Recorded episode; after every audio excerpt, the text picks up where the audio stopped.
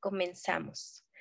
Muy bien, pues muy, muy buenas tardes. El día de hoy estamos aquí tanto de parte de En la voz de un criminólogo como su servidora desde EduSIC Desarrollo Integral para poder empezar a trabajar un proyecto del cual surge con estas necesidades que se ven en la sociedad acerca de estar atendiendo ciertos tipos de situaciones, sobre todo relacionados con las cuestiones de violencia entre las personas, entre las relaciones humanas.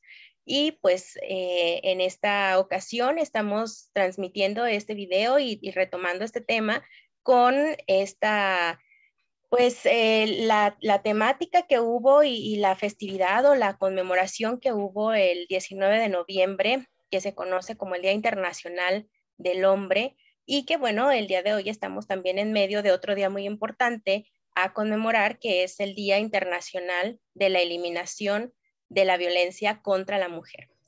Sin embargo, pues hay muchos puntos que tenemos que estar abarcando en cada uno de estos dos temas sobre estos géneros, el hombre, la mujer, cómo lo vive, eh, cada, cada situación, incluso de, violencia también en el hombre, que, que, de repente, pues en unas encuestas, Irlanda, estuvimos eh, trabajando ella y yo en, este día o previo al Día del Hombre, preguntando a varias personas acerca de cómo ven la violencia, cómo ven esta, este rol que tiene el hombre. Y pues por ahí también vamos a estar compartiendo algunas eh, pues respuestas que nos estuvieron dando, opiniones desde la perspectiva de los hombres y de las mujeres. Entonces, pues Irlanda, muy gustosa, mucho placer de, tenerte otra vez aquí trabajando junto con EduSIC y pues eh, buscando la manera de cómo podemos aportar a, también a este proyecto que tú tienes desde en la voz de un criminólogo. Muchas gracias, Lucy. Buenas tardes. Eh, sí, fíjate que efectivamente para mí también es, es un placer poder coincidir con personas como tú, que estamos en, en, lucha siempre por la causa y bienestar de la sociedad en general, desde nuestras diferentes disciplinas. Y en efecto, conmemorando la, la, parte de la erradicación de la violencia y lo que fue el Día de la Internacional del Hombre, fue y surgen datos muy, muy curiosos, ¿eh? muy curiosos sobre todo analizando las encuestas que se llevaron a cabo, las respuestas de los varones, créeme lo que, me quedé así de como el emoji, ¿no? Ah. Sí. es claro. las, las, respuestas y también la, la, a veces la poca participación del varón dentro de este tipo de, de, conmemoraciones, porque no están acostumbrados. Incluso este, hay gente que, o varones que ni siquiera lo sabían mujeres también que tampoco sabían que se festejaba o se conmemoraba el Día Internacional del Hombre. Y yo creo que ese es un dato muy importante porque de ahí podemos encontrar varias vertientes que nos puedan explicar el por qué en nuestra actualidad confundimos un poquito la violencia de género, eh, entendiéndose como que nada más es única y específicamente el hombre quien la lleva a cabo. Sí, esos son datos muy importantes que en el transcurso de la, de la charla, eh, pues vamos poder, eh, podemos abordarla, ¿no? Así es, y sobre todo, bueno, pues eh, este mes en donde se concentran estas dos conmemoraciones, es muy importante hacer conciencia a, la población de todo esto que estamos viviendo.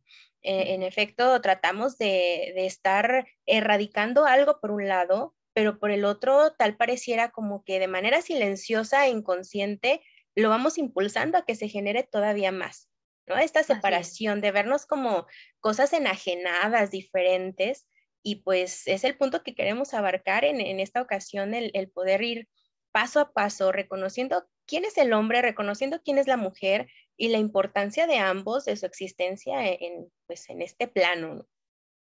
Así es, así es.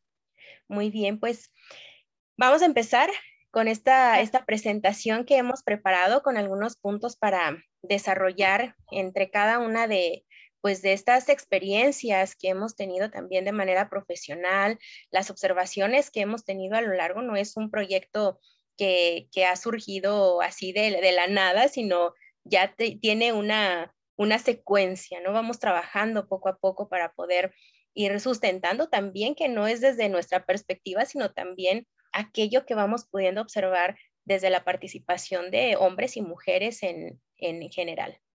Así es, así es, Lucy. Pues adelante, comencemos entonces. Haz claro. Bien, pues empezamos con esta primera diapositiva, este primer punto acerca de lo que es el estereotipo, cómo está afectando a la interacción con el, con el sexo opuesto. Esos estereotipos, ¿qué son? Bueno, pues pensamos que hay un modelo en específico que hay que seguir, que todos los hombres tienen que ir hacia un lado, por decirlo así, todos los hombres por la izquierda y todos los hombres por la derecha. Tenemos incluso hasta eh, bibliografía, ¿no? Se puede tomar este como parte de, esta em, de estos temas que se están abarcando, en donde nos dicen, el hombre es de Marte y la mujer es de Venus. Así es. Nos ponen como si fuéramos de planetas totalmente separados y enajenados, como decía hace un momento, ¿no? Ah, cosa que no lo es.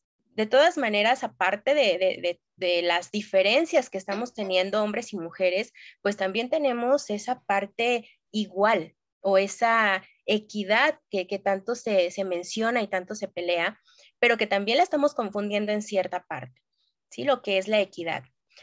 Y, esta, esta, situación de, los estereotipos, de, la forma en que me van marcando una pauta para poder yo expresar mi sexualidad de acuerdo a mi género, pues es lo que nos mantiene también en pleito, cuando en realidad pues no es, no es el, punto, el, mantenernos como cada vez más alejados, sino ir a la par en, en líneas paralelas, no aquellas que se cruzan o que se separan, sino más bien eh, el poder hacer este equipo. Entonces aquí desde esta parte eh, criminológica, ¿qué, nos, nos, puedes eh, mencionar acerca de estos puntos? ¿Cómo lo has observado tú? Mm, fíjate, Lucy, que precisamente hace un momento estaba platicando con, con mi familia, mm, precisamente de estos temas que, que íbamos a, abordar. Y, y, la pregunta me, me, causa a mí demasiado ruido, porque bien como lo dijiste, el estereotipo claro que afecta a la interacción con el sexo opuesto y lo pude ver eh, sobre todo en las encuestas que se elaboraron y eh, caí en que la respuesta es que sí, ya que tenemos como resultado en base a estos e, estereotipos la idealización del hombre y la mujer, pero como bien lo refieres, que es un estereotipo, pues es una idea mágica eh, porque raya en, lo, en lo irreal, ¿no? De, de, un hombre, ya sea el hombre o la mujer ideal. Por eso puse acá este, la expectativa versus mi, realidad. La expectativa es la que tú te generas en base a un cúmulo de ideas y la realidad es lo palpable, ¿no? Es, es de decir, sí, me casé y volteas, ves a un lado y dices, ay, es un Shrek, ¿no? Ay, yo, una Fiona, diablos. Así pero, Cuando, pero cuando tú lo eliges, eh, lo eliges en base luego a, esas expectativas, expectativas que también eh, contribuyen eh, para darse la violencia dentro del hogar.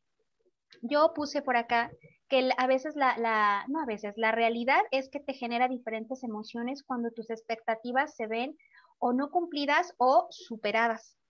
Por ejemplo, eh, em, empiezas a, enfrentarte con eh, cuestiones de tristeza, con cuestiones de frustración, de soledad, y en, dentro de una dinámica de violencia familiar para explicarlo y concatenarlo con la criminología, eh, que estudia precisamente los factores también de la violencia, es precisamente esta parte, ¿no?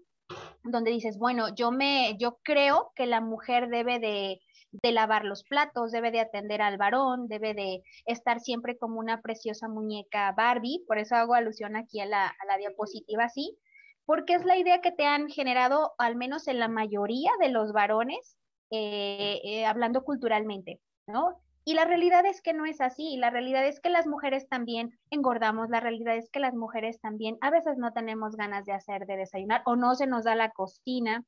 Las mujeres tenemos estrías, las mujeres no tenemos un cuerpo tan fitness como lo que eh, podría entenderse como una expectativa. En el caso de las mujeres hacia el varón, igual.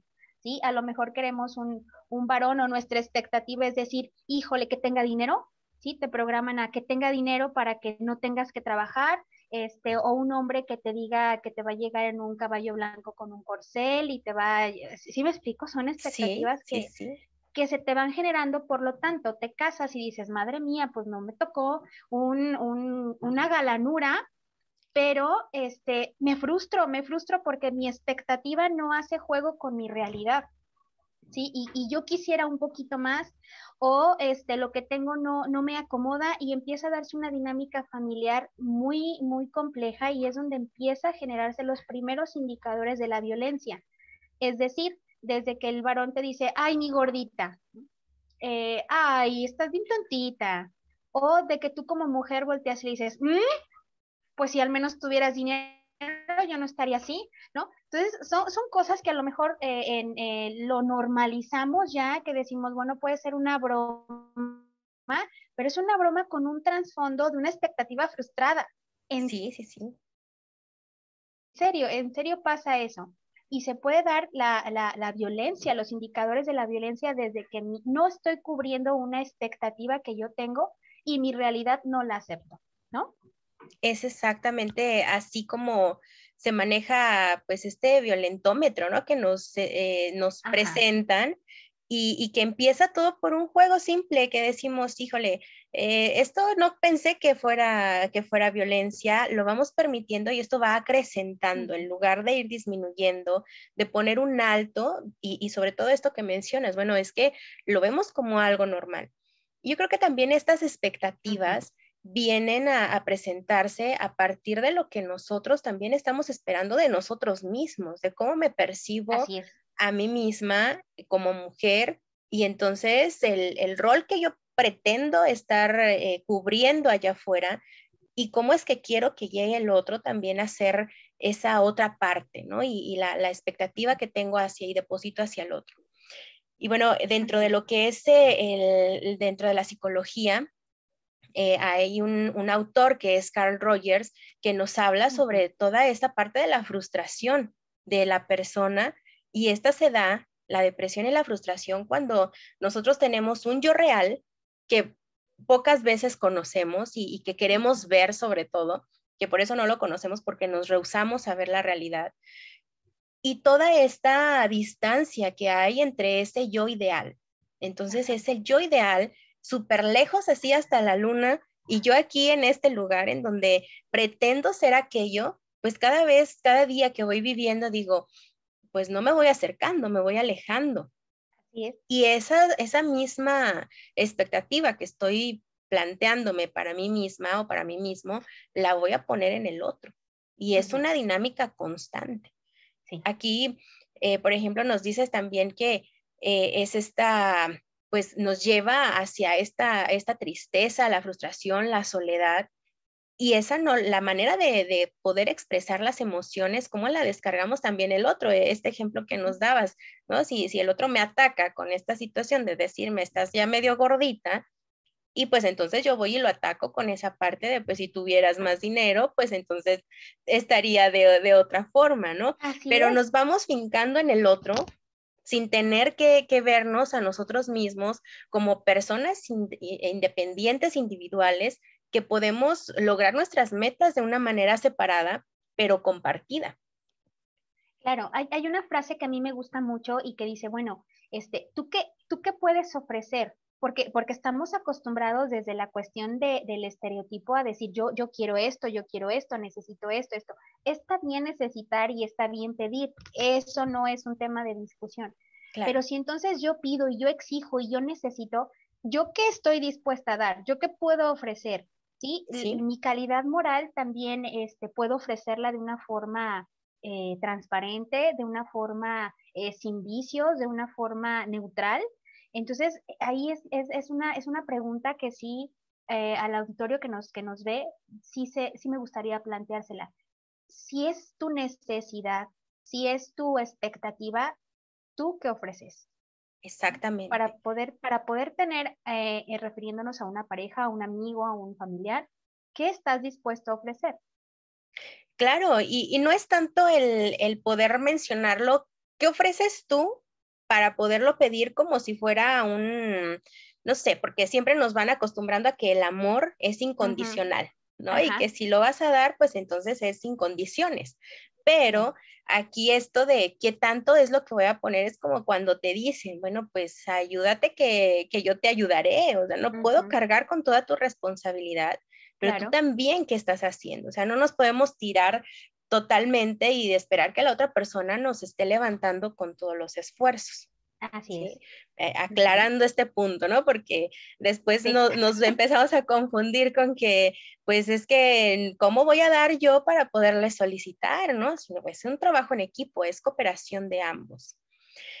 En este aspecto, en este aspecto psicológico, Irlanda, aquí eh, pongo tres, eh, tres, cuatro puntos, ya ando eliminando uno en donde es muy importante saber estas funciones naturales diferentes también, porque nos, nos mencionabas eh, en esta parte de la expectativa, de la realidad, de si mi estereotipo como hombre, como mujer, está afectando en esta interacción del sexo opuesto. Y, y lo que mencionaba hace un momento, somos diferentes, sí, pero también seguimos siendo iguales.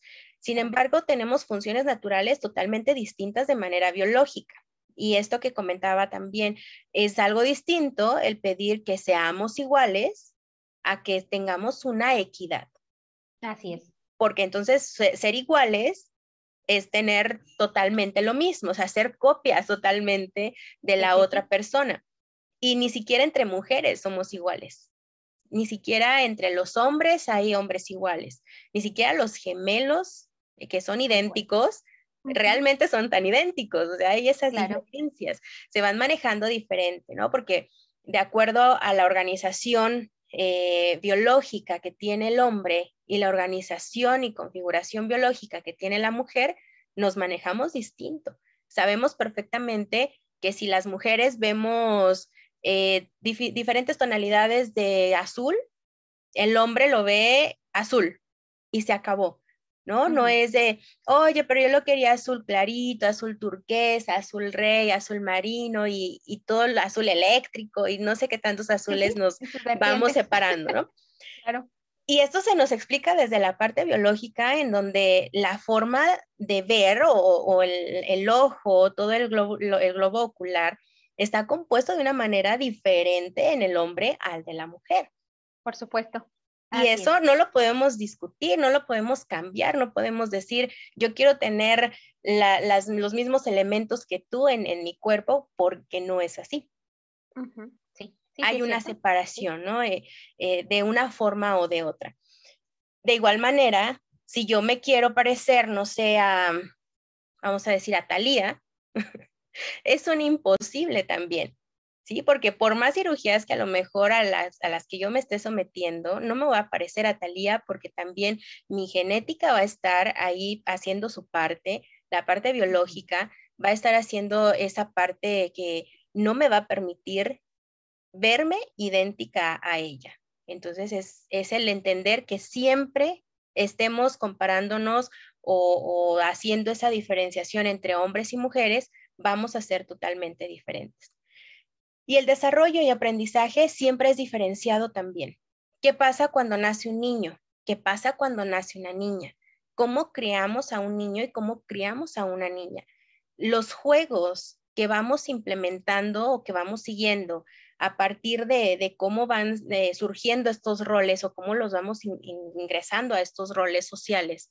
Si es niño, que juegue a los coches que juegue a los muñecos, a las luchas.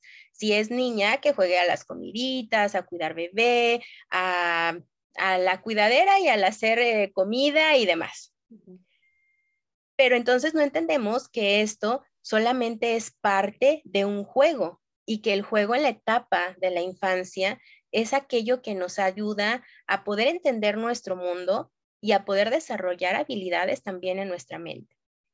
Por eso es de que en la, en, la vida adulta se critica mucho a la mujer de, ah, no te sabes estacionar, ¿no? No sabes manejar, eres media torpe para esto, no puedes esto, no. Tenía que ser una mujer, ¿no? Se dice por ahí cuando hay algún accidente. No es tanto de que la mujer sea menos y que sea menos capaz que el hombre, sino que mi desarrollo ha sido desde este lado en todas mis actividades como niña he ido desarrollando todas estas habilidades que no tienen mucho que ver con el manejo. Entonces ahora que lo estoy queriendo hacer o, tomar, pues entonces se me está dificultando. A diferencia que si una niña hubiera jugado con bloques, con carritos, con luchas, con eh, monitos de luchadores o con lo que hace un niño, con lo que juega un niño, tuviera esas habilidades. Y lo mismo pasa en el otro género. ¿Sí? ¿Sí? Sí, sí, vas a, comentar algo. Sí, tocaste un tema muy importante en la cuestión del rol este, que se le impone a un niño o una niña desde pequeño. Si bien nuestras diferencias me queda claro que son biológicas y es completamente abismal la, diferencia entre uno y otro, eh, las capacidades eh, se pueden ir desarrollando y se pueden adquirir habilidades en base tanto al hombre como a la mujer. Volviendo un poquito a esto que tú mencionas en cuestión de la, del estilo de crianza entre una niña y un niño, se transforma también en estereotipos sociales. Es decir, las niñas solamente se diseñan para la crianza y el hombre para las labores fuertes y rudas. Si a una niña le enseñaran desde pequeña eh, que el mundo no tiene color, o sea, no es, no es un color específico rosa o azul, que pueden ser revueltos, pueden tener tonalidades de azules y a los varones de igual manera, yo creo que nos evitaríamos muchísimos problemas que tenemos en la actualidad y encasillarnos en, eres mujer, te toca esto, eres hombre, te toca esto. ¿No? O los hombres eh, referirse a las mujeres, no sabes, o porque es vieja, estás en la casa. O las mujeres de, ah, pues a ti te toca mantener la casa, pues eres el varón, eres el proveedor.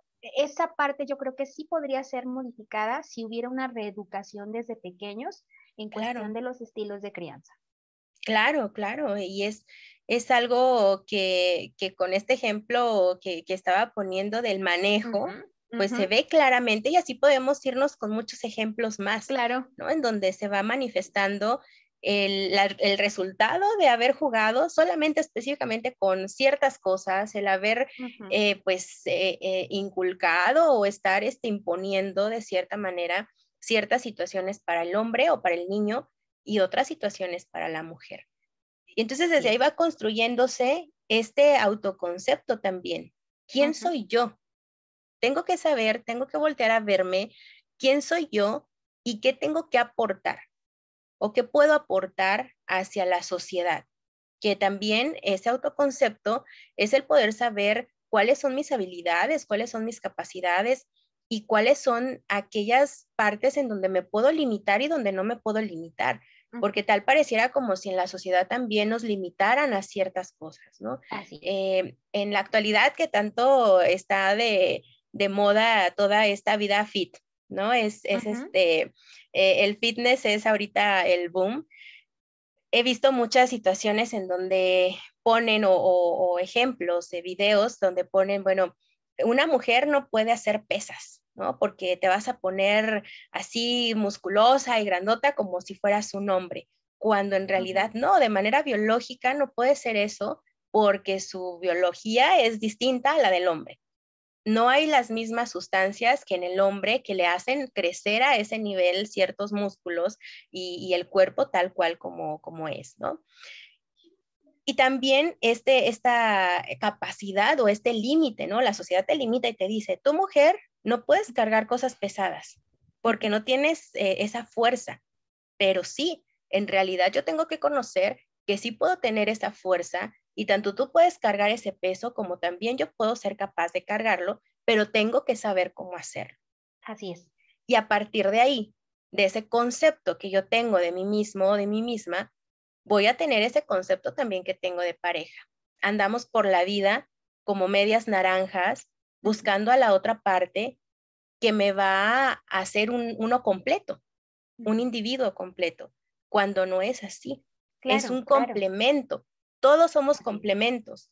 Vamos a estar interactuando, trabajando, vaya, el trabajo de EduSIG en la voz de un criminólogo es un complemento. Así no quiere decir que uno no sea el otro sin el otro, sino que más bien vamos haciendo cosas buenas, aportando hacia el exterior, hacia la sociedad, a partir del compartir desde el saber y la conciencia de quién soy yo.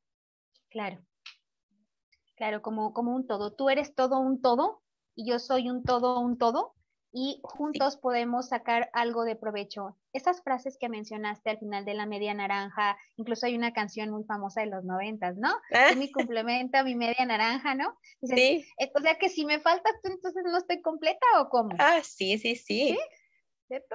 Y, van, y, y, se van desde ahí también creando esos estereotipos, es decir, estoy totalmente incompleta, necesito que llegue alguien para que me complete, porque si no, no funciono. Y nacen los estereotipos también del decir, acepta cualquier cosa para no quedarte sola, ejemplo, o solo, ¿no? Este, y híjole, y ahí empieza otra dinámica también que puede hacer una explicación para eh, que se origine la violencia, precisamente atendiendo a estos estereotipos, perdón, que se nos van formando desde ciertas edades, también a nivel cultural, a nivel transgeneracional, eh, hereditarios, eh, no, no, no, un, un, boom ahí.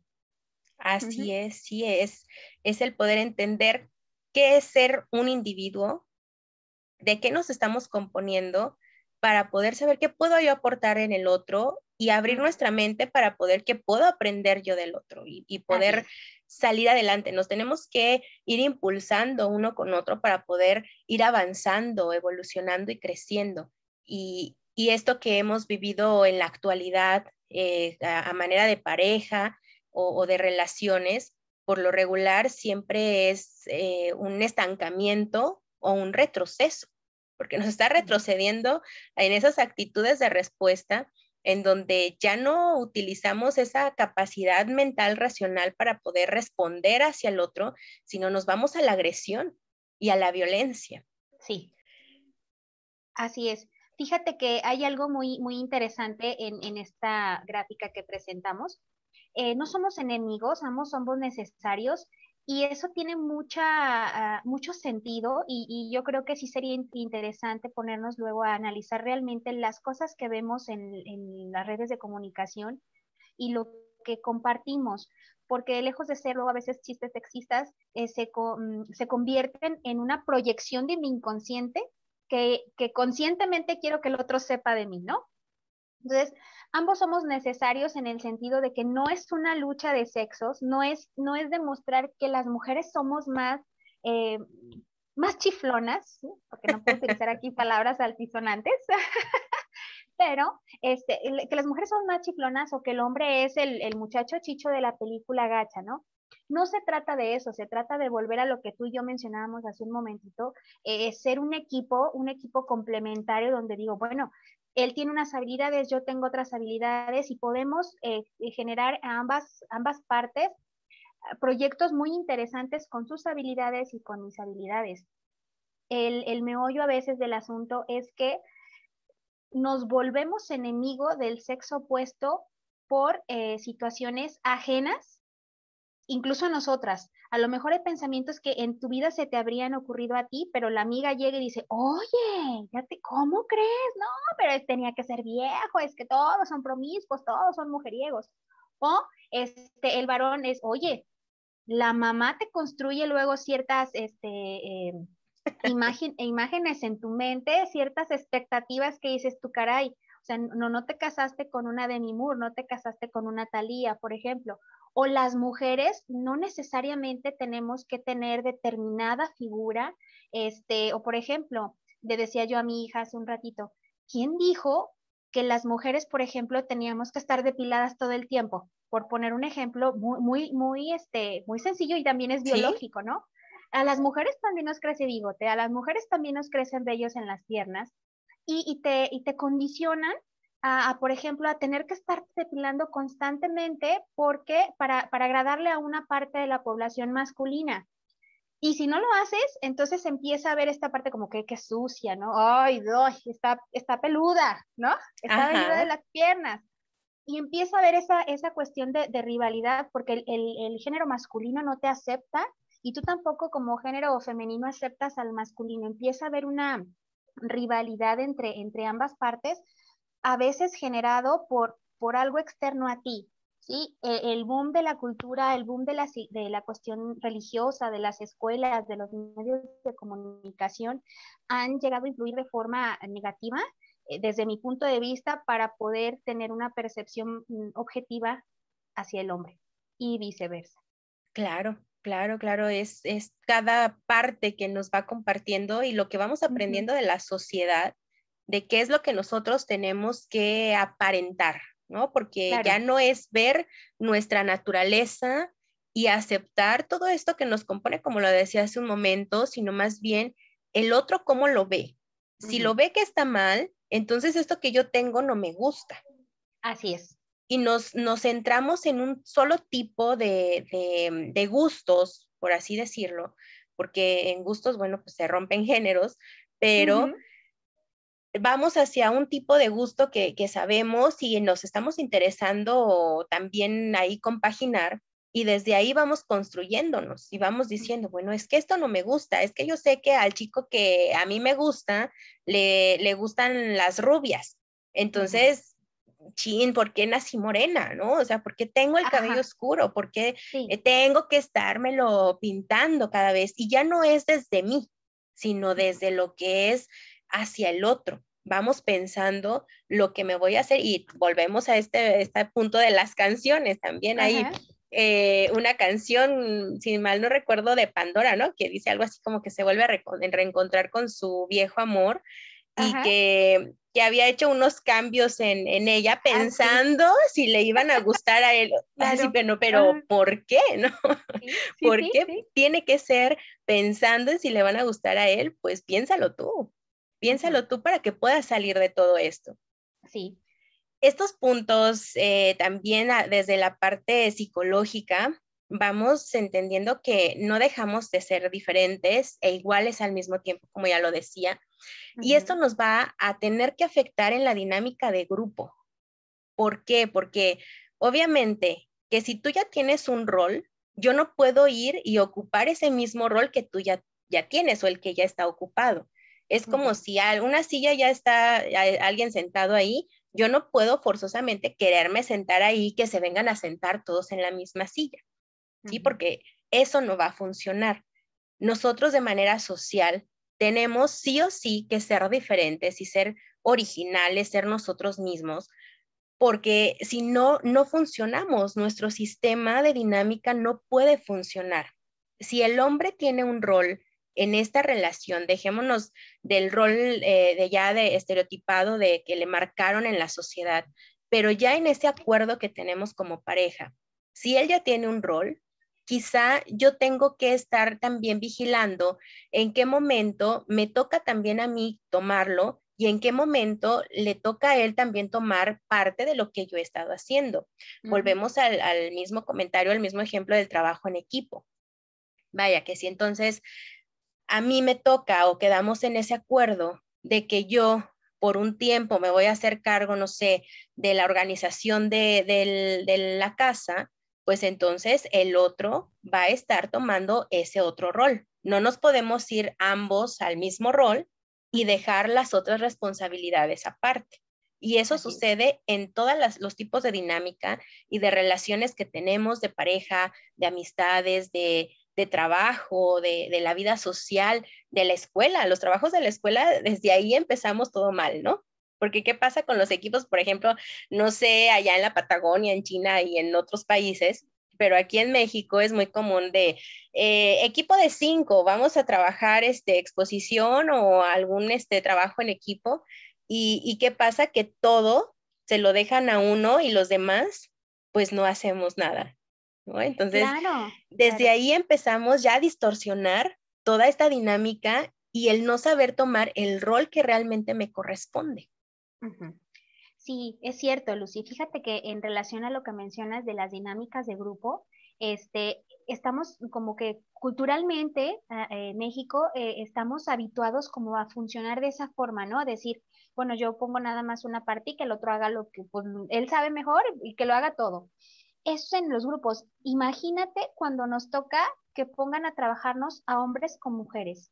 Híjole, ahí, ahí es este, concatenando, dices tú, Dios mío, en lugar de verlo como un equipo, funcionar como un equipo, lo empezamos a ver tan competitivo, decir, pues le voy a dar en la torre porque es hombre, o le voy a dar en la torre porque es vieja, ¿no? Porque se utilizan esos, esos, mm, esas palabras para referirse a tanto al hombre a la mujer, viejo, vieja, culturalmente y, se vuelve un caos y puede generar incluso conductas disruptivas. que tenemos hoy en día las manifestaciones, digo, es muy respetable las, las chicas que se, que se manifiestan de esa forma porque no han encontrado a lo mejor una forma diferente de manifestar el, hartazgo social, pero atendiendo a esto de la dinámica de grupos, es, es cuando se sale de control eh, eh, la parte donde ya no te enseñan a ser un equipo, te enseñan a ser alguien que compite con el otro y eh, el objetivo es la anulación. La, anulación del otro, precisamente por la falta de autoconocimiento, la falta de autocontrol, la falta de decir, no somos, no somos iguales, somos diferentes a nivel biológico, pero somos, igual, somos iguales a nivel a lo mejor social, ¿sí? Tenemos los mismos derechos, ¿sí? Y sería importante resaltar lo que tú mencionabas, la parte de la equidad, la parte de el mejorar la dinámica de grupos, ¿verdad? Así es, sí, sí, sí, porque esta, esta forma en la que nos vamos percibiendo el uno con el otro, o sea, es tanta la diferenciación a la que queremos llegar, que, que, vuelvo a repetir, es enajenarnos del otro y en esa enajenación incluso hasta crear una enemistad, ¿no? Porque ya no es tanto de decir, voy a ser indiferente con la otra persona porque es diferente totalmente a mí, sino más bien es el, esa competencia ya agresiva de, decir yo quiero ser mejor y ser más visto que tú. Y eso pues en lugar de aportar a la sociedad nos va dañando y nos va rompiendo cada vez más. Aquí volvemos otra vez con el autoconocimiento también y su importancia en la interacción. Si yo me conozco, voy a poder saber conocer al otro porque si yo no tengo habilidades para poderme conocer y de estar aprendiendo de todo lo con lo que interactúo, con todas las personas con las que me relaciono, entonces no voy a tener esa mente abierta hacia poder eh, ingresar otro tipo de pensamientos, el poder detenerme y decir, a ver, esto que yo estaba pensando, yo lo veía desde este punto, pero el otro me lo está mostrando en otro punto que yo no lo había visto. Y entonces es el poder ir incrementando nuestro aprendizaje, ir abriendo cada vez nuestra mente y poder interaccionar en, ese punto enriquecedor en donde ya el otro no me genera una competencia, una preocupación por lo que está haciendo, sino más bien me ayuda a unirme a su fuerza para que entonces desde esa capacidad que él tiene y mis capacidades podamos eh, hacer algo, algo bonito y algo que, sea agradable y beneficioso para toda una sociedad. Y bueno, pues con todo esto, pues traemos ya una historia también, ¿no? Que eh, esto nos van enseñando de generación en generación, eh, esta parte de, decir, de irnos alejando, de poder ir dando esa, esa diferenciación de uno y de otro. Y bueno, esto viene desde temporadas o épocas atrás en donde vamos teniendo esa agresividad que es algo muy natural. Y esto es un punto que nos va a dar para otro, otro episodio, otra, otra charla que, que podemos tener, el ahondar un tanto más en lo que es la agresividad, pero esta, esta parte de tener historia quiere decir de que, bueno, como seres humanos tenemos emociones y parte de esas emociones y de esos instintos es la agresividad, algo que no podemos eliminar y erradicar totalmente de nuestro ser porque nos sirve para nuestra sobrevivencia. Sin embargo, tenemos que ir evolucionando acá en nuestra estructura mental, en, en nuestra capacidad de pensamiento, para poder ir sabiendo cómo voy a manejar ciertas situaciones y esa eh, agresividad que solamente salga en el momento que realmente lo ocupo para poder defenderme, para poder sobrevivir, si alguien me está acechando de verdad eh, en este momento de violencia o de una interacción eh, violenta en donde incluso mi vida puede correr peligro. Es correcto, Lucy. Totalmente de acuerdo contigo. Para lo siguiente, no existe el sexo fuerte o el sexo débil. Sí, fíjate que eh, atendiendo, te digo que tuviste una dinámica padrísima en cuestión de las encuestas. Eh, yo lo posté en diferentes eh, aplicaciones que tengo de redes sociales. Y, se me hacía tan curioso cómo, cómo los varones contestaban luego ciertas cosas, pero también las mujeres, y, y, en su mayoría era redundar sobre no sirven para nada, ¿no? este, son unos misóginos. Eh, los, sobre todo mujeres, comentarios de mujeres, y también había comentarios de son buenísima onda, qué padrísimo, son nuestro complemento. Es una minoría, te soy sincera, es una minoría en el caso, eh, en base a mi experiencia, de la información que yo pude recabar. Y eh, lo que más me, se me hizo muy curioso es que el varón mm, no tuviera como que una respuesta para él mismo. ¿Sí? No, no se visualizaba, es, es, impresionante esa parte. Y, lejos de yo decir, híjole, pues no, no sabe ni quién es, no, me llamó mucho la atención porque digo, yo tengo compañeros que son unos hombres preciosísimos, unos chulísimos de, de hombres, compañeros, colegas también. Y, y, digo, bueno, caray, esa es una problemática bastante eh, eh, interesante que habría que abordar, el cómo yo me estoy percibiendo como hombre en sociedad, eh, atendiendo a esta parte del Día Internacional del Hombre, y cómo es que yo como mujer se me está empezando a generar, o ya lo tengo y, no lo había podido sacar, como ese estereotipo del hombre en la sociedad. Atendiendo a eso, yo dije, bueno, no hay sexo fuerte y o sexo débil en la sociedad. No puedes encasillar al varón al decir, ah, pues es macho, es fuerte, es, él es el que es el que tiene que verse súper guau, súper fitness, súper, para yo sentirme protegida como mujer atendiendo a esta parte del rol del sexo débil. Estas ideas son erróneas, efectivamente, y las podemos modificar, por supuesto que sí. Podemos modificar esa parte eh, desde identificarlas, primeramente, de decir, no, o sea, no hay una fortaleza, una debilidad. Tenemos capacidades y habilidades distintas que es muy diferente al que pueda eh, denotarse como débil o como fuerte. Eh, después, no reproducirlas, es decir, no generarle a, mi descendencia o a, mi círculo de personas esa, reprograma, esa programación de decir, ¿sabes qué? El hombre es el más fuerte, tú eres débil, tú no puedes hacer eso porque eres una niña, él sí porque él es varón, ¿no? Tú no puedes este, ir y cambiar una bombilla de luz porque no, o sea, espera que llegue la persona o pídele ayuda al vecino, pídele ayuda al hermano, ¿no?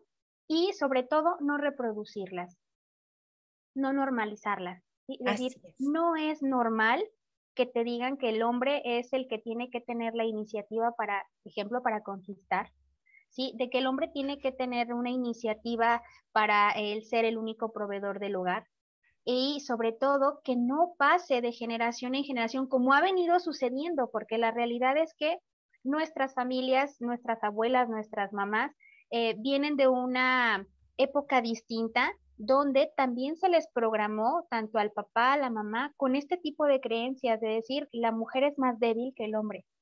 Sí, o la mujer solamente es una nena linda que está en casa y ella se dedica a la crianza de los hijos y el hombre necesita protegerla. No, la realidad es que ambos necesitamos la protección de ambos. Yo como mujer puedo proteger a mi hermano varón, a mi pareja, a mi novio, a mi amigo, qué sé yo. Y a la inversa, ¿no? El hombre también protege desde muchos, eh, muchos aspectos diferentes, pero no es un rol como específico del sexo fuerte o por el hecho de, de creer que las mujeres somos sexo débil, no podemos tener también iniciativa para muchas cosas. Entonces, todo eso lo arrojó tus encuestas, Lucy, había este comentarios que yo decía, ¿es en serio? ¿Que, sigues pensando así? Sí, sí, sí. Decía, wow, me, impactó porque, eh, eh, pues ve, estamos en una época totalmente diferente, donde luego chocamos con, con las generaciones de, eh, anteriores y también con los famosos millennials, ¿verdad? Porque pasa algo muy curioso. En cuestión de, de, las generaciones anteriores todavía está esta parte del cortejo, del poema, del decir, no, no, no, no usted se tiene que esperar a que el hombre, el varón, tome la iniciativa y la saque y le lleve mariachis. Y luego está otra parte donde los que somos ya de los noventas, ya, ya me balconé en mi edad, decimos, bueno, pues sí, pero, pero pues como que también está lindo yo también empezar a hacer nuevas cosas. Y está la parte de los millennials donde dicen, tú ni te preocupes por eso, o sea, hombre y mujer da lo mismo, ay, dice una frase de los chicos ahora, whatever, nah, lo que sea. Sí pero es, tan, tan curioso analizar el punto de vista del hombre y de la mujer en cuestión de, cuando le preguntas cómo se ve él en sociedad, cómo se ve ella en sociedad, qué opina, porque opinan con, a veces eh, eh, de, opiniones prestadas o de lo que leen en, de, 15 a 20, había una revista que se llamaba así, no sé si todavía exista, sí. pero bueno, ¿no? ¿no? Entre otras revistas que, que luego también influyen mucho en, en, la manera de pensar y dices, no, es que no hablamos de un sexo fuerte, no, no está la fuerza de por medio, está el autoconcepto y está eh, en lo que yo necesito para yo poder complementar lo que yo ya tengo. ¿Sí? Exacto. Eh, no es cuestión de fuerza. Entonces, yo sí invitaría a la, a la, al auditorio que nos está viendo ahorita que las conductas, si es que yo tengo un pensamiento acaso de este tipo, es decir, no, no, voy a modificarlo. Si yo no puedo seguir eh, andando por la vida creyendo que el hombre es mi competencia o que el hombre es el sexo fuerte, el hombre es el que no llora, el hombre es el que tiene que sacar adelante a la familia, eh, el, no, no, o sea, yo, yo tengo que empezar a modificar ese pensamiento y decir, sí, también él siente, él tiene emociones, también es víctima de violencia y, no puedo estar radicalizándolo de esa forma y encasillarlo solamente en que el varón es mi enemigo. Los varones no son nuestros enemigos. Hay personas que cometen este, acciones incorrectas en base a sus creencias y que salen perjudicadas cierto tipo de, de personas, niños, mujeres, incluso ellos mismos por sus conductas erróneas, conceptos erróneos manifestados en conductas pero sí invitaría a, los que nos están escuchando, que nos están viendo, a identificarlas primeramente, no reproducirlas y sobre todo no normalizarlas, ¿verdad? Así es, así es, totalmente en, acuerdo con, todo esto que se menciona, porque sí, algo muy curioso ese ratito que decías en los resultados de las encuestas, me daba risa porque en, ese momento que yo mandaba la encuesta o que me respondían, era así como de, este, ¿y por qué me respondes esto? ¿No? Me decían que, que, estaba pasando, ¿no? Se sacaron totalmente de onda y, les decía, bueno, tranquilo, solamente es este por algo que estamos trabajando y pues obviamente nada malo, todo a favor de, del beneficio de, de, todos nosotros, ¿no? Y, y ellos se, se, sorprendían y me decían, bueno, porque había una pregunta en donde yo les decía al último, ¿cómo te sientes respondiendo estas preguntas?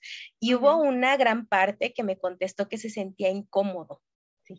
Entonces yo les preguntaba, ¿de dónde surge esta incomodidad? No es que no sé a qué te estás refiriendo, no sé qué respuesta, así, así literalmente, no sé qué respuesta tú quieres que te dé.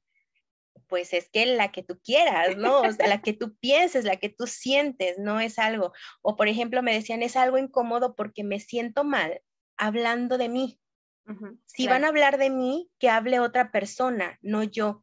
Y yo me quedé así, bueno, ¿por qué? O sea, este autoconcepto que tienes es, es algo a lo mejor muy limitado hacia lo que la otra persona tiene de concepto en ti, que entonces no puedo decir yo, describirme, o, es como cuando te dicen, ¿no? No te alabes tú solo porque puedes verte que no eres humilde. Entonces es eh, pecar de, de, modestia, es ya a lo mejor decir, no, no, no, no, no, que alguien más diga algo bueno de mí, pero yo no pero también podemos ser capaces de reconocer lo bueno que tenemos, no nada más lo malo.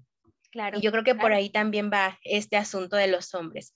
Esas cuestiones de la conquista, me, recordó una película que vi muy padre, donde sale Will Smith, que se llama Hitch, no sé si ya la has visto o si ya la hayan visto muchos de los que nos, nos sintonizan, pero eh, es algo que también te mueve mucho, bueno, al menos a mí como, como mujer, dije, bueno, sí es cierto, o sea, es, es algo muy difícil para ellos el que les des toda la responsabilidad y una se pone en un plan totalmente difícil al momento de ese, de ese proceso de conquista y de poder generar esa pareja y que desde ahí ya vamos empezando mal, ¿no? Entonces, e, es algo que, no, no puede seguir pasando y que debemos de hacer conciencia de que también nosotros tenemos nuestro rol en ese punto y no nada más hacernos las dignas, las difíciles y demás.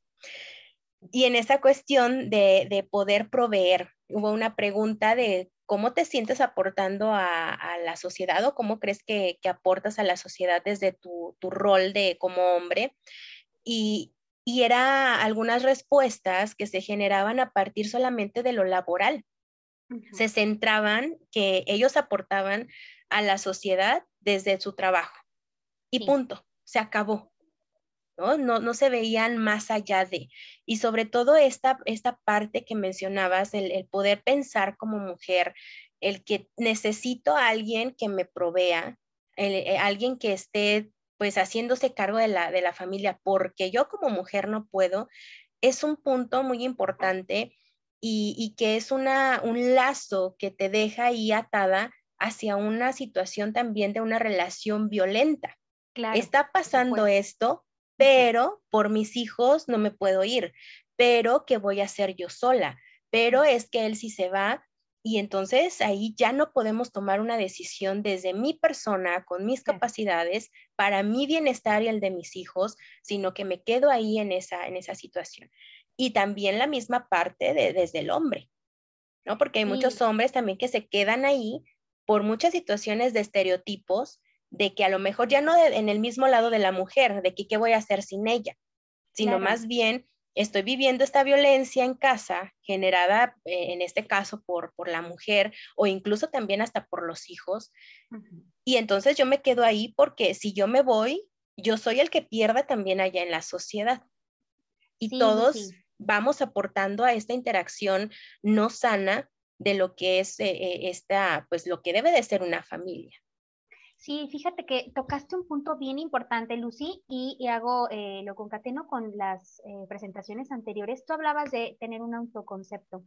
A mí me gustaría muchísimo, de verdad, invitar a, los chicos, a las chicas que nos están viendo, hombres, mujeres, este, sobre todo darles una invitación muy amplia al autoconocimiento y al autoconcepto. Creo que eh, sería una alternativa muy importante para evitar el ser víctima tanto hombre como mujer, de alguna situación de violencia. Es decir, tener el autoconocimiento y el autoconcepto de qué, qué tengo o qué puedo ser yo capaz de, de realizar sin la presencia de un varón o sin la presencia de una mujer y quedarme y contribuir a que se genere una violencia dentro de mi hogar porque creo yo no tener un recurso alternativo para poder salir adelante sin esa persona que me esté hostigando, que me esté lastimando, que me esté constantemente Mm, eh, lastimando de cualquier forma, ¿verdad? Es decir, pues me quedo, o sea, de, algo a nada, pues nada, o, tengo esto y, no sé cómo salir de ello, sino eh, apostarle a esa parte de la reeducación del ser humano y que deje de ser una víctima, si es en caso de, de violencia, pues de, género, específicamente hablando hombre y mujer, o que yo mismo puedo frenar una conducta que me puede lastimar de una forma mm, que no haya vuelta atrás, ¿sí? Que sea un, que, que transgreda ya la parte de, la normalidad, pues, que yo sea víctima de algún delito, que yo sea este, promulgador, digámoslo así, de también de violencia, es decir, yo me vuelvo victimaria o me vuelvo victimario, primero fui víctima y ahora me, me vuelvo victimario porque pues tiene que pagar o, no tengo otra opción de salir para, para otro lado, ¿verdad? Entonces sí sería interesante atender a eso que tú mencionabas, el autoconcepto y el autoconocimiento, para poder erradicar violencias. Sí se puede hacer, pero necesitamos eh, pues reeducar nuevamente a la sociedad. No es cambiar toda una estructura eh, familiar porque pues sería imposible. Estaríamos hablando de irnos décadas hacia atrás, pero sí podríamos reeducar a el hombre y a la mujer para que el autoconcepto que tuviera fuera distinto, fuera distinto al que se le fue impuesto. Claro que sí, claro que sí, es, eh, no es necesario cambiar el mundo entero, cada uno va poniendo su, granito de arena desde mi responsabilidad para poder conocerme y poder saber qué voy a hacer con todo esto que conozco, tanto de mí como de lo que hay a mi alrededor. Claro. Y bueno, e, en este aspecto psicológico también de esto que mencionábamos del sexo débil, del sexo fuerte, eh, son conceptos, son perspectivas que se tienen. En realidad, ¿qué, es la definición de ser débil o de ser fuerte? Una definición como tal. Y yo creo que tanto lo malo y lo bueno también que vamos definiendo una persona no puede ser totalmente mala, ni una persona puede ser totalmente buena. Somos una combinación de todo esto. Y aquí eh, la situación está de que ya traemos una historia de vida y de, enseñanza en donde el problema radica mucho en lo que es la emoción y la expresión de estas, tanto la aceptación y la identificación de qué es lo que estoy sintiendo y de cómo lo tengo que expresar voy a este punto de que, bueno, a hombres no se les permite expresar ciertas emociones porque son únicamente para las mujeres. Un ejemplo es el llorar. Entonces, es, no puedes llorar tú como niño porque pareces niña. Las niñas son las lloronas, cuando en realidad no todas las niñas manejan la misma forma de expresión de emociones que, las que sí se ponen a llorar. A lo mejor otras las pueden manejar de otra manera.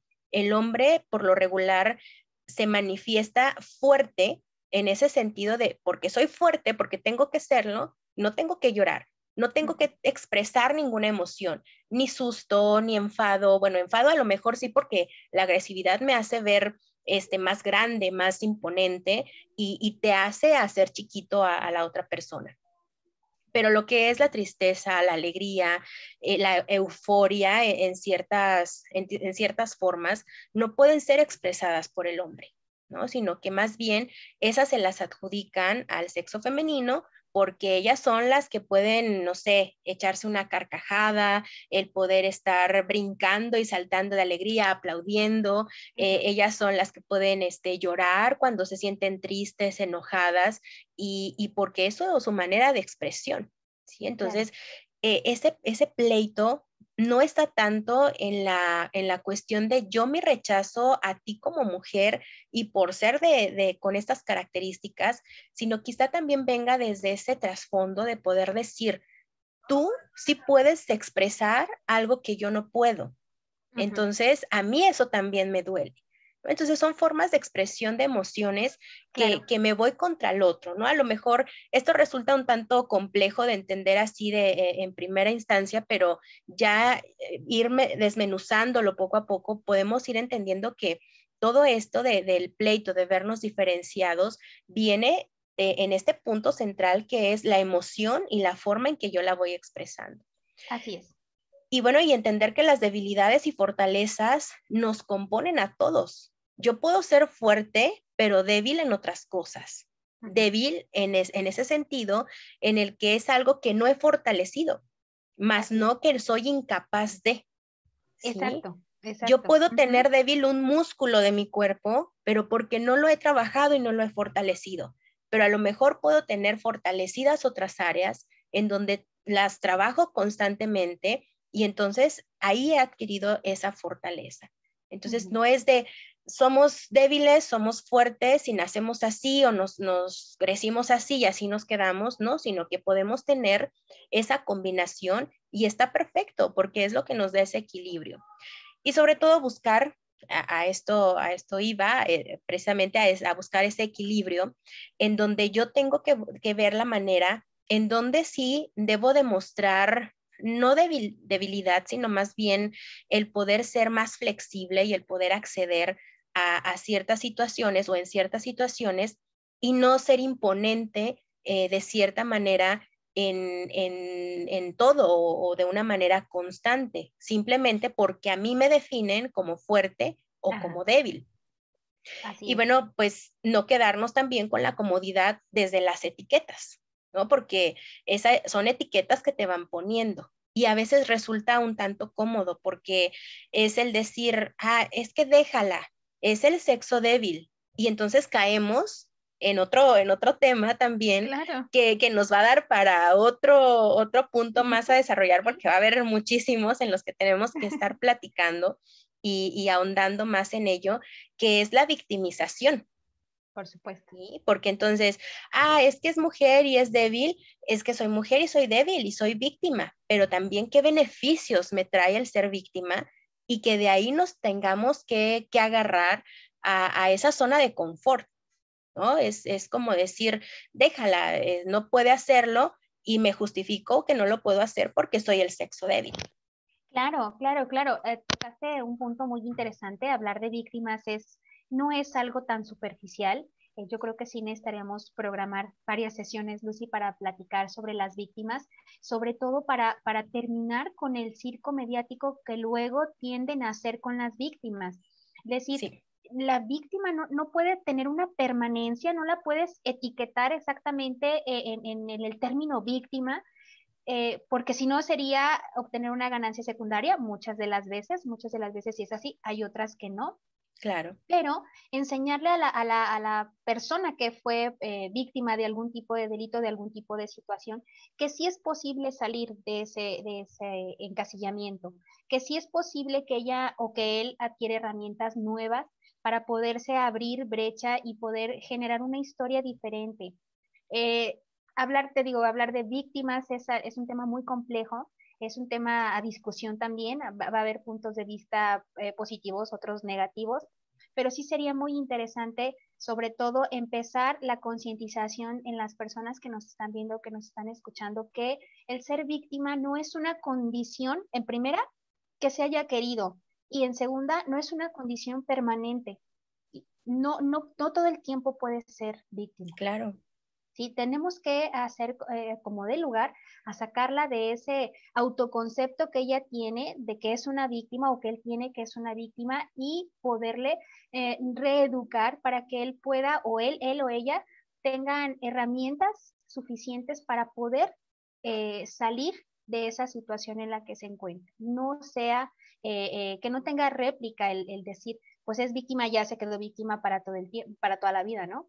O, que no caiga en procesos de revictimización y bueno, puedan cambiar la condición que tienen en, su actualidad, ¿verdad? Exactamente. Exactamente.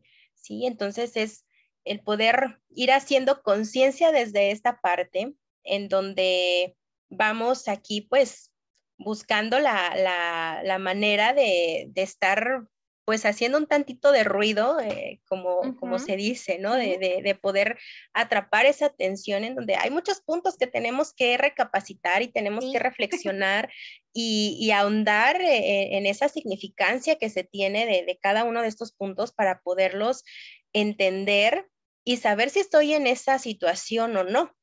Sí, también, porque luego a veces son confusiones y, y sobre todo el, el hecho de, del autoconocimiento, eso nos va a permitir, que ya lo hemos repetido constantemente, eh, que eso nos va a permitir el poder saber cuándo sí, cuándo no, qué puedo hacer y qué tengo en mis manos para poder ah, también salir adelante y, poderle poner un alto a, todo esto. No nada más es el solicitarle al otro, no me hagas, sino también, como decías hace un momento, tú que estás dispuesto o dispuesta a dar, para yo poderte dar lo que tú me estás solicitando. Claro, Entonces es, que, es, que, es un dar y dar. ¿sí? es un acuerdo. Fíjate que hay, hay, una frase para ir cerrando, este, que, que, me llama mucho a mí la atención y yo no concuerdo, ¿no? Es que eh, da sin recibir nada a cambio. No, espérame. O sea, el, el dar es, es cuestión de altruismo. Una cosa es altruismo y la otra cosa es yo expresar mi necesidad. Si necesito recibir, para poder dar y yo necesito dar para poder recibir en el aspecto personal.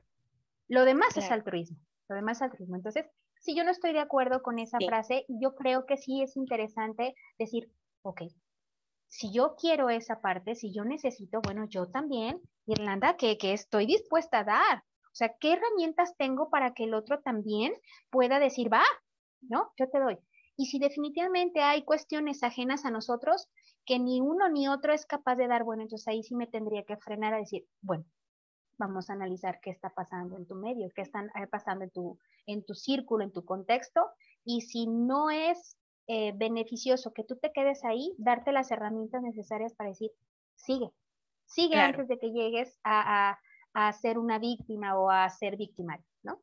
Claro, claro, así es. Y, y aún así, hablando del altruismo, pues también ese dar sin recibir algo a cambio no es totalmente limpio, porque uno da, aunque sea altruismo, también el que da es el, que está esperando esa satisfacción de regreso por lo que está haciendo. Entonces, no te quedas con las manos vacías, no te quedas sin recibir absolutamente nada, no, no, no. Otra cosa es de que qué es lo que se te da, ¿no? Si es de manera material, si es de manera social, si es de manera afectiva, etcétera, ¿no? Pero siempre hay un vaivén de esa energía o de esa eh, interacción que estamos teniendo para poder, pues, empezar a, a saber por qué es que hacemos cada cosa. Totalmente de acuerdo, Lucy, contigo. Muy bien, pues es esta fue una, una charla ahora sí muy, muy general en estos puntos principales que, que vamos queriendo ahondar cada vez más y pues por supuesto que vamos a tener muchísimas otras eh, sesiones o, este, o, citas aquí en, estas, eh, en este tipo de transmisiones porque hay mucho que hacer. Hay mucho que hacer, hay mucho que, que, que este, trabajar y hay mucho también que estar analizando, reflexionando y, poniendo cada cosa en su lugar para podernos conocer y saber cuál es la situación que estamos viviendo y poder así eh, hacerle frente. Por supuesto que sí, Lucy. Para mí es, es algo muy, muy este, gratificante poder contribuir a la sociedad desde, desde este pequeño eh, gran esfuerzo que nosotros hemos estado haciendo, porque déjenme platicarles que tras de todo estos eh, medios electrónicos existe la parte donde hay que organizarnos en tiempos, hay que sacrificar algunas cosas y sobre todo este, tener el tiempo suficiente y el tiempo necesario, que para mí el tiempo es algo valiosísimo y poder regalarlo a alguien más, eh, híjole, la verdad es que yo me siento muy plena con eso. Muchas gracias, Lucy, por las invitaciones porque eres eh, compañera, eres colega y eres una mujer también a la cual admiro y aprecio mucho porque esto que se hace, se hace de corazón y se hace de voluntad. Entonces, eh, a las personas que nos escuchan, yo los invitaría a que nos siguieran en la página de Lucy, que es EduPsic, y en la página de En la voz de un criminólogo, cualquier duda, cualquier este, tema que ustedes quisieran que abordáramos, pues estamos en la mejor disposición para poderlo abordar. Y pues muchísimas gracias. Sí, no, también muchas gracias a ti, Irlanda, y pues sobre todo por esta iniciativa también, eh, el poder tener la apertura de, hacer esta colaboración. Te decía en algún momento, necesitamos tener un, mismo tipo de locura para poder empezar eh, proyectos así como, como estos, que ya son muy necesarios y que, bueno, sobre todo el objetivo de todo esto es para poder dar, transmitir a las personas un tanto más de, conocimiento a fondo desde la parte profesional en, la, en diferentes áreas que, vayamos adquiriendo herramientas y que sobre todo es hacia la ayuda de cada uno de nosotros, no eh, en esa parte lucrativa ni en esa, en esa situación de, querer fama, de querer otro tipo de situaciones que no nos ayudan en este momento, sino más bien el poder realmente servir y que cada uno de nosotros podamos sentirnos apoyados eh, en estas situaciones que eh, dentro del sistema quizá haya muchos programas, pero que están algunos muy saturados y algunos no están tanto a nuestro alcance. Entonces, por aquí abajito vamos a, poner en la descripción pues los links para que nos estén siguiendo, para que puedan, eh, no, se, no se pierdan de los otros temas y de todo el trabajo que pues constantemente vamos a, ir también eh, pues haciendo por, por estos estos momentos y, sobre todo arrancar un año con, mucho trabajo. Sí, sí, por favor, tiene que ser un año de mucho trabajo. Así es. muy, bien, Pues un placer, Irlanda. Nos estamos conectando y otra vez, pues tenemos otra cita para, la siguiente oportunidad y, tema que, tenemos que, que seguir trabajando. Un gusto como siempre, Lucy. Linda tarde. Gracias igualmente, gracias a todos y que esto sea de mucha utilidad y a compartir. Claro. Hasta luego.